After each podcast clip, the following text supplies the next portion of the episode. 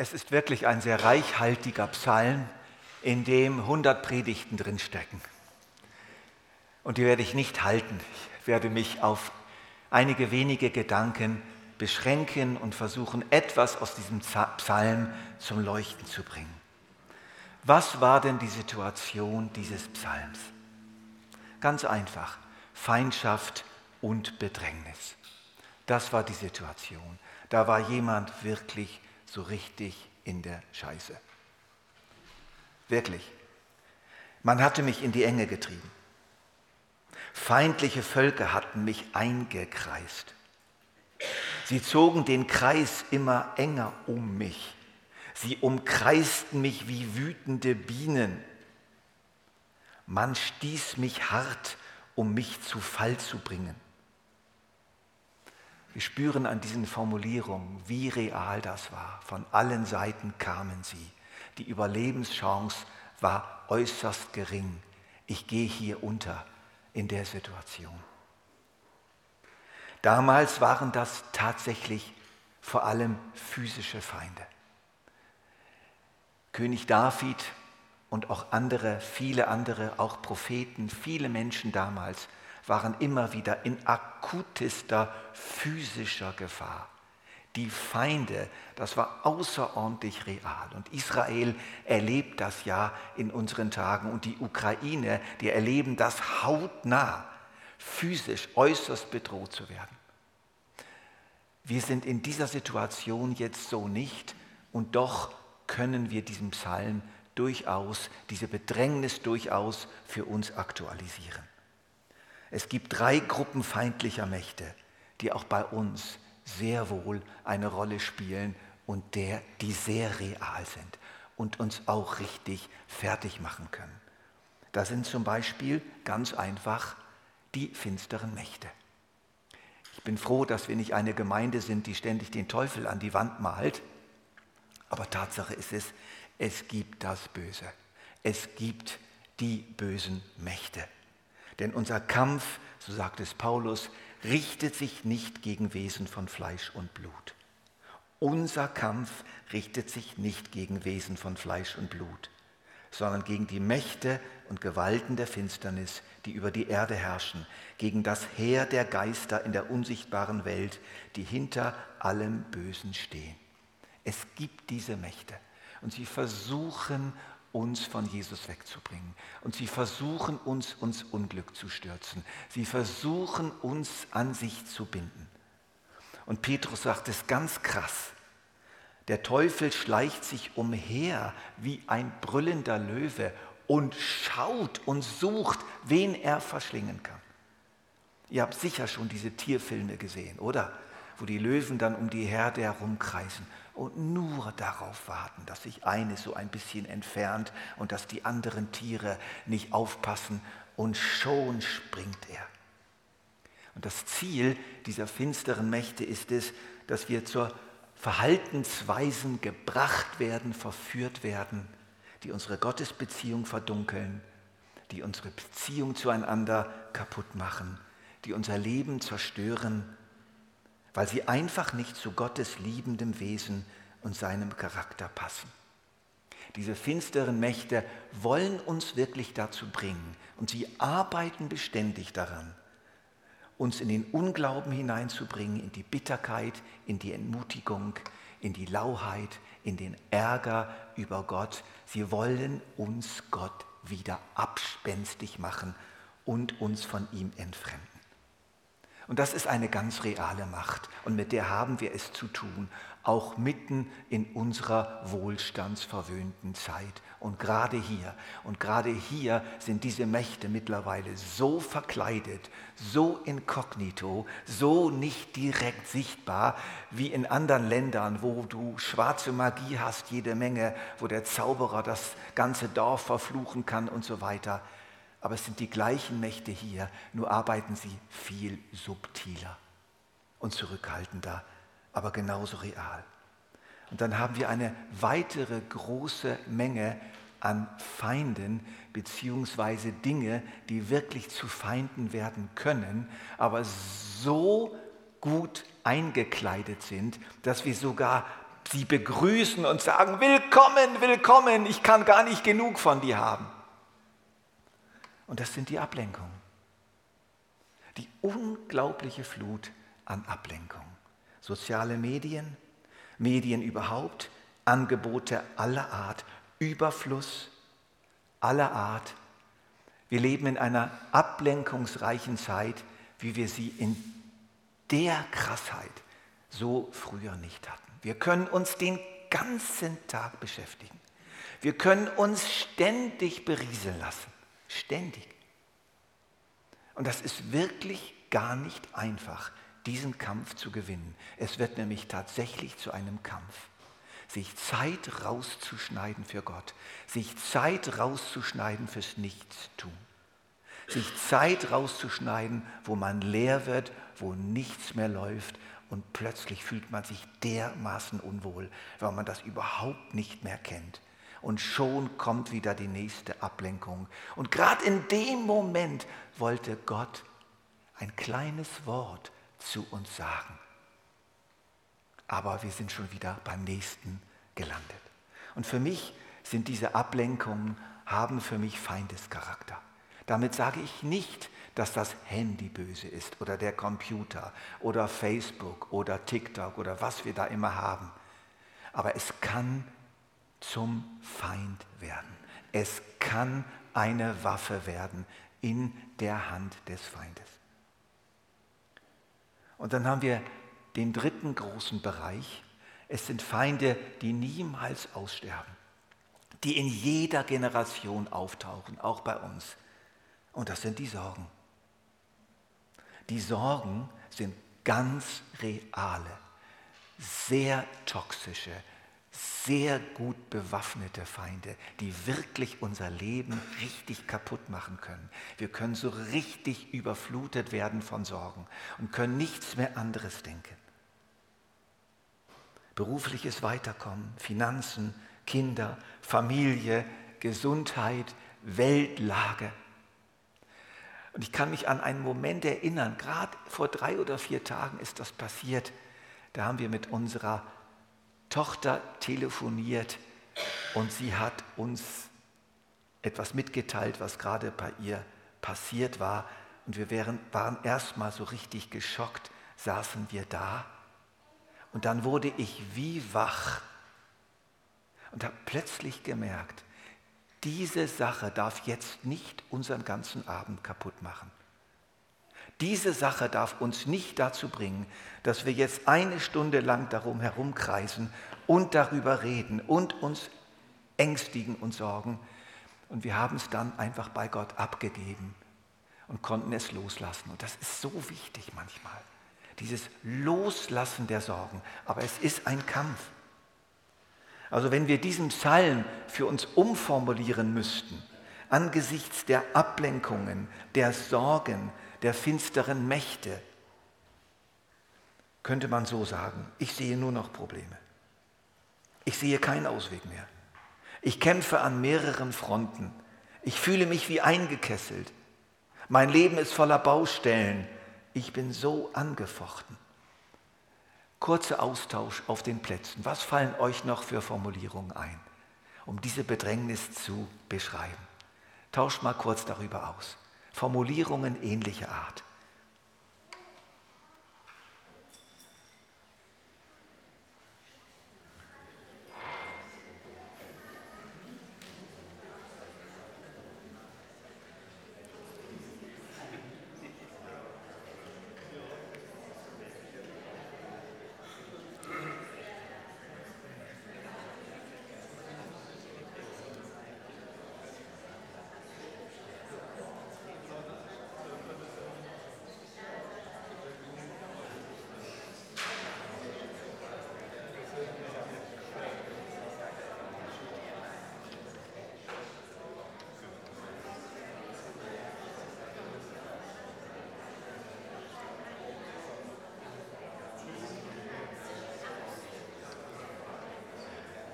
Okay, danke, das reicht schon.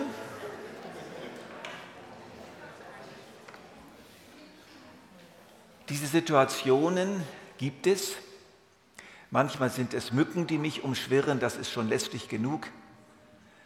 Manchmal sind es Bienen, die mich umschwirren. Ich habe das neulich erlebt in Oberiert, als wir so ein Schatzsuchespiel gemacht haben mit unseren Enkeln. Und da war einer der Zettel unter einem Kasten mit Bienen äh, äh, versorgt. Und dann kamen wir dahin und plötzlich fingen die an, um mich herum zu kreisen. Und ich habe gedacht, oh, jetzt hat es mich gleich erwischt. Es war wirklich unheimlich. Aber wenn das dann ein ganzer Schwarm ist und die ersten haben schon angefangen zuzustechen. Und das gibt es einfach, diese Situationen. Und manchmal sind es sogar Hornissen.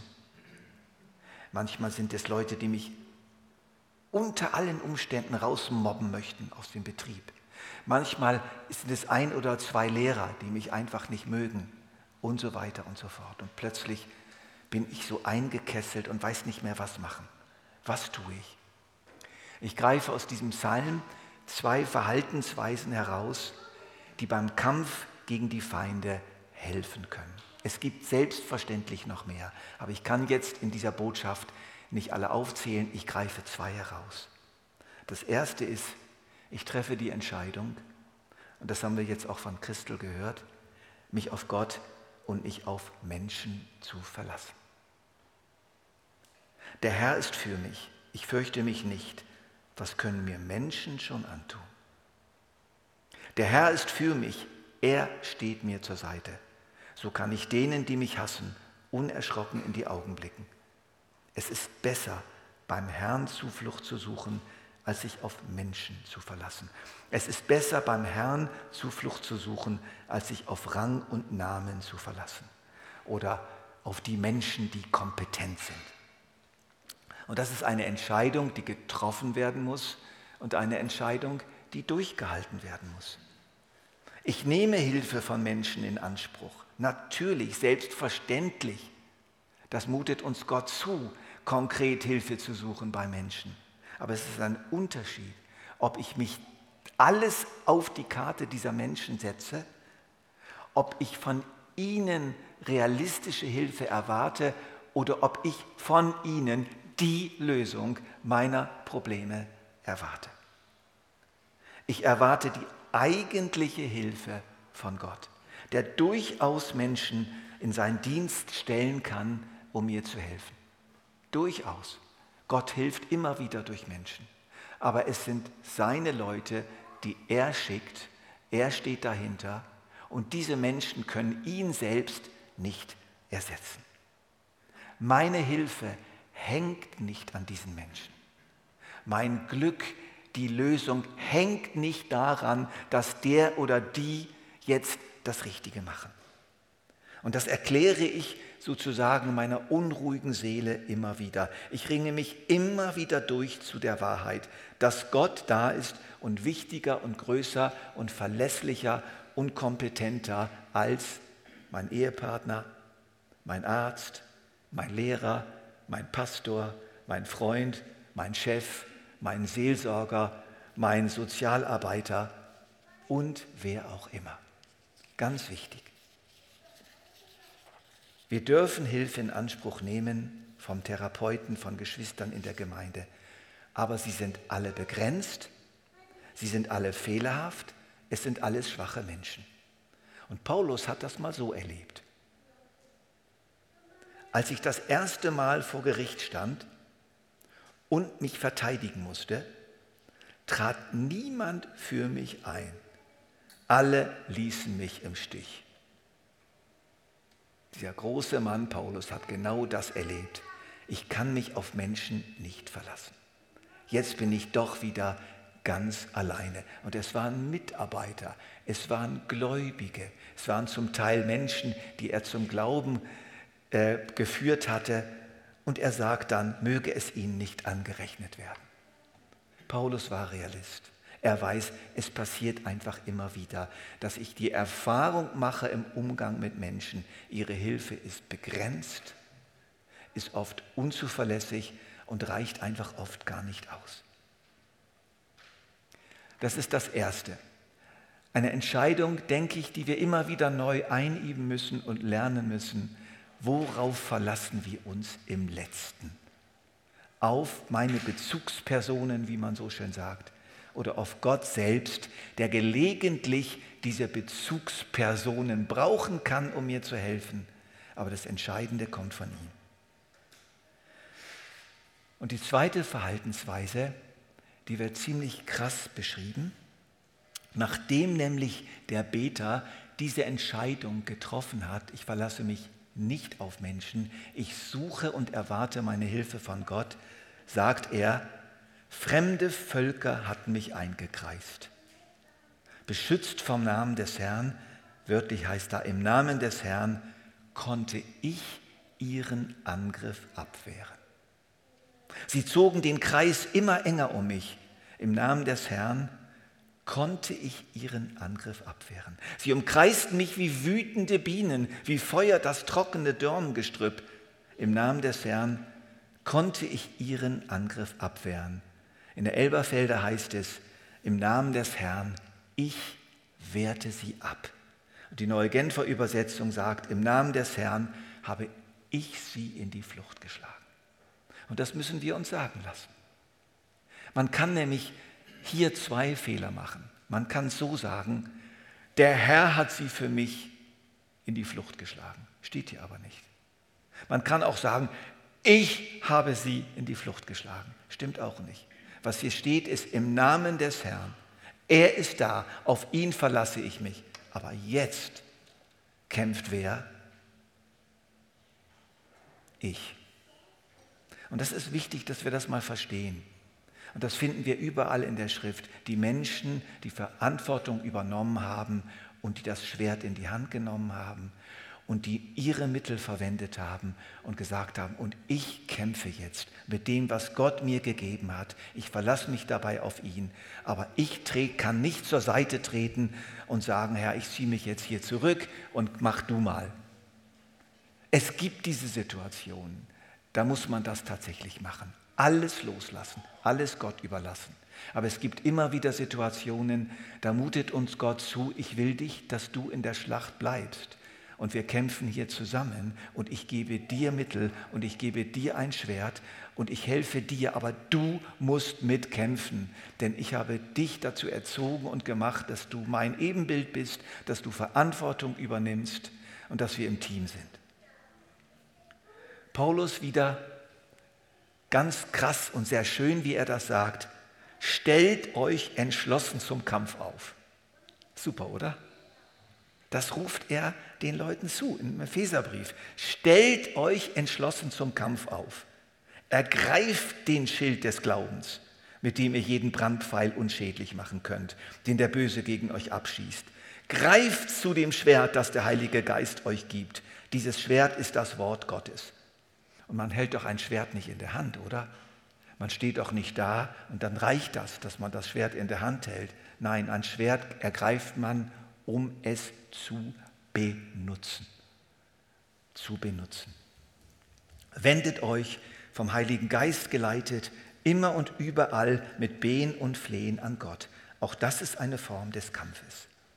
Wie dieser Kampf im Einzelnen aussieht, ist verschieden. Es ist manchmal ein Kampf im Gebet. Wir ringen uns wieder zu Gott durch. Manchmal ist es ein Kampf mit dem Wort Gottes Unermüdlich halten wir uns bestimmte Worte Gottes vor Augen.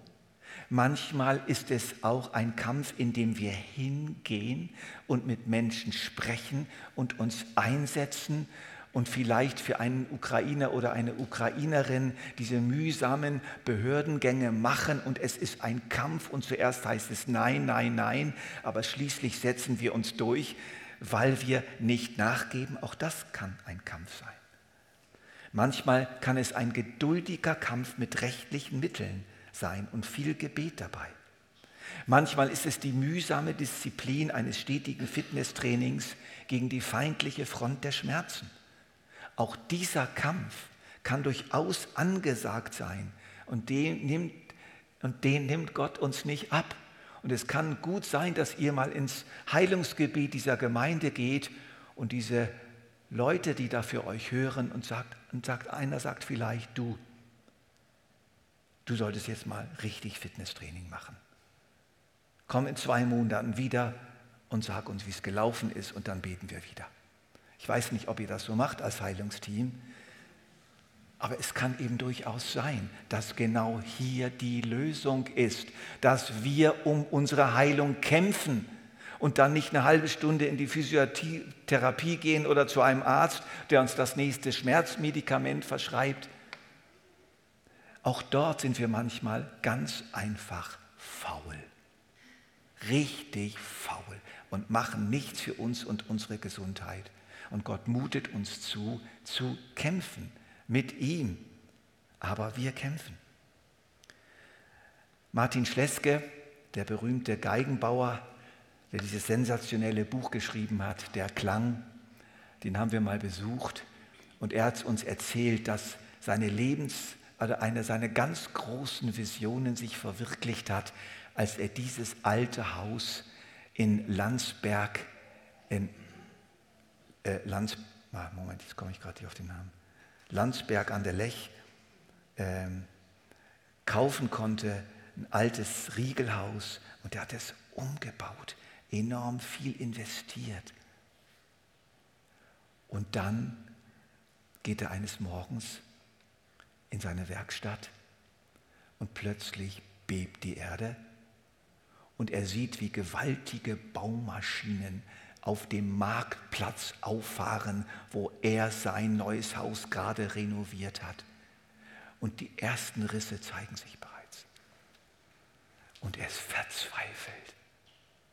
Und er kniet nieder in seiner, in, im, im dritten Stock hat er so eine Kapelle über seiner Werkstatt. Herr, was soll ich machen? Die machen mir das Haus kaputt. Und er spürt, wie Gott sagt, kämpfe. Kämpfe. Und er spürte, ich bin jetzt dran, für das, was Gott mir gegeben hat, zu kämpfen im Namen des Herrn. Und er hat sich einen Anwalt genommen, hat alles dran gesetzt und hat eine einstweilige Verfügung, einstweilige Verfügung erreicht. Und die Stadt, die Behörden mussten ihre Baustrategie von Grund auf ändern, damit sein Haus bewahrt wird. Das hat er mit rechtlichen Mitteln durchgekriegt. Und ich fand das ein super Beispiel. Es geht manchmal nur so. Und wir sind nun einfach mal verantwortlich. Ein anderes krasses Beispiel hat mir eine russische Christin erzählt. So mit leuchtenden Augen hat sie mir das erzählt. Die war zwei, drei Jahre vorher zum Glauben gekommen und brannte so richtig in der Liebe zu Jesus, aber die war Satanistin. Die war eine richtige Hexe. Die hat schwarze Magie betrieben, Flüche auf Leute gelegt und kannte Satan sozusagen persönlich. Es war tatsächlich so. Und dann hat die sich bekehrt und hat sich losgelöst. Und was passierte? Am nächsten Abend nach der Bekehrung. Nein, nein, nein, sie hatte zwei, drei Wochen hatte sie Ruhe und dann ging es los. Spürte sie, wie eine Dunkelheit in ihr Zimmer kam. Und sie spürte richtig deutlich, wie ätzend die Stimme Satans, du kommst zu mir zurück. Ich will dich nicht freigeben, du kommst zu mir zurück. Und sie hatte Angst und sie hatte Panik. Und dann musste sie lernen zu kämpfen. Sie musste lernen, Satan zurückzuweisen mit der Bibel in der Hand. Und wisst ihr, wie lang das ging? Ein Jahr. Also ich, ich, spreche hier aus einer Erfahrung aus erster Hand. Das habe ich nicht irgendwo gelesen, das hat sie mir selber erzählt. Auch das kann ein Kampf sein dass wir gegen gewisse tiefe Anfechtungen in unserem Leben uns überlegen, wie sieht jetzt der Kampf aus? Es kann sein, dass der Kampf so aussieht, dass du endlich mal in eine gute Psychotherapie gehst und das Geld dafür bezahlst und die Zeit dafür aufwendest und dir wirklich etwas sagen lässt und dein Leben mal wirklich durchforscht. Es kann aber auch sein, dass du mit der Bibel in der Hand dir diese tiefen Anfechtungen nicht gefallen lassen sollst und einfach am Glauben festhalten sollst, dass Gott größer ist. Und dann so ganz langsam wird sich der Feind zurückziehen. Ich habe das erlebt. Und neue Gefühle entstehen, neue Gefühle können sich entwickeln. Also wie der Kampf aussieht, ist ganz verschieden. Ich möchte nur betonen, dass wir uns das hier sagen lassen. Im Namen des Herrn habe ich sie abgewehrt. dass dieses Ich kann nicht ersetzt werden durch Gott. In Ausnahmesituationen schon, unter der Leitung des Heiligen Geistes, kann es sein, dass wir mal ganz zur Seite treten müssen. Aber in vielen Situationen ist es so, dass Gott uns sagt, und wir beide werden jetzt zusammen kämpfen. Ich stehe hinter dir, aber du kämpfst und du setzt es durch und du gibst nicht auf und du bleibst dran. Und dann können wir auch, wie in diesem Psalm, eines Tages sagen, im Namen des Herrn habe ich sie in die Flucht geschlagen. Und das ist schön, wenn wir das erleben. Wenn wir irgendwo merken, wir haben die Kämpfe bestanden, wir haben durchgehalten. Paulus sagt das so schön, und ich habe den guten Kampf des Glaubens gekämpft. Also zwei Verhaltensweisen aus diesem Psalm für die Zeiten der Bedrängnis, für die Zeiten, wo wir eingekreist sind von Ablenkungen, von Sorgen oder auch von bösen Mächten oder alles miteinander. Setz dein Vertrauen auf Gott selbst und nicht auf Menschen. Mit Gott an deiner Seite in seinem Namen kämpfe. Kämpfe.